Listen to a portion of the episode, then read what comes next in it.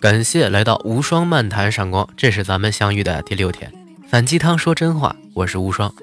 今天啊，我们谈谈情侣间是怎么发生金钱冲突的，以及如何避免这种冲突。其实情侣之间的金钱问题啊，和恋爱关系的问题基本是类似的，不会因为我们爱好不同啊，或者做事方式不同啊，就轻易的分手。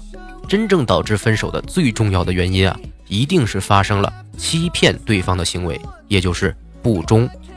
金钱关系上也是一样的，叫做财务不忠。这和出轨啊有点不谋而合的意思。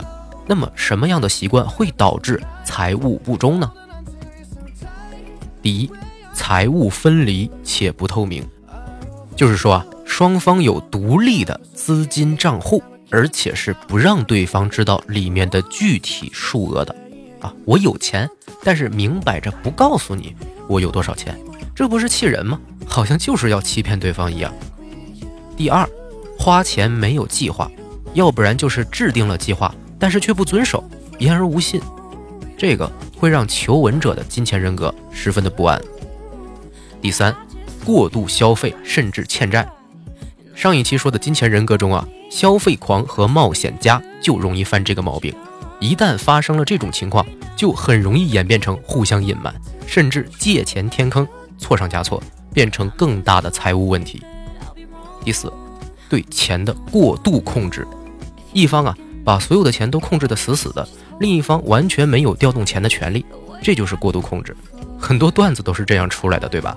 老婆管钱管得很死，老公呢就藏私房钱、小金库。段子好笑，可是现实中这种事儿啊是实打实的财务矛盾，结果可不像段子那么好笑。对待这些不好的情况，就要做好预防措施。金钱人格是非常个人化的特质，所以千万不能直接攻击对方的金钱人格。比如说，哎呀，你乱花钱，你花钱都没有计划，等等。这就相当于在直接攻击对方，是不会有任何正面作用的。如果以心感心，试着感受对方的金钱人格，了解他为什么会想要这样花钱，就会啊起到预防作用。而当对方的金钱人格啊已经展现出了金钱弱点的时候，就要应用不同的手段了。如果是省钱王，就需要计划，计划好各种花钱的预算，告诉他，他就心里有数了。消费狂需要主动。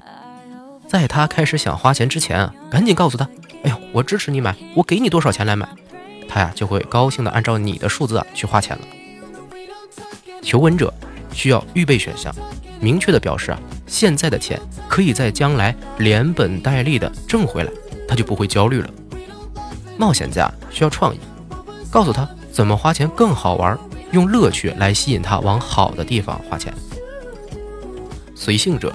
需要无时无刻的关注啊，提示啊，就像小孩一样，必须看得紧一点。那如果已经闹起来了，或者已经在闹起来的边缘了，该怎么办呢？第一点，停下来，别谈钱，谈自己的感受，千万不要指责对方，表达自己的感受就好。因为啊，指责对方只会引起恶性的反弹，没有办法好好继续交流了。表达自己的感受，比如说，哎，我真的好伤心啊。我特别不开心，我觉得这让我很迷茫。这样说话不伤人。第二，别去猜，去发现真相。很多战争啊，其实就是猜测引起的。事实上，很多时候真相并没有那么严重。所以，稍微放下一些主观的猜测，也许当你发现真相的时候啊，就会后悔之前不该那么冲动了。第三，合伙一起解决问题。既然我们是一对儿。遇到了这种问题，那就齐心协力地解决掉它。只把责任推给对方啊，是无济于事的。勇敢的面对问题，并且解决，这才是情侣关系稳定的基石。说了这么多，其实就是在说一个词：信任。信任啊，是构成现在的社会关系啊最重要的因素。这是为什么呢？我们啊以后再谈。请记住，优秀啊是一种习惯。订阅关注并把这一期分享出去，在评论区互相交流。你以前和你的情侣碰到过类似的问题吗？又是怎么解决的呢？我们明天再见，拜拜。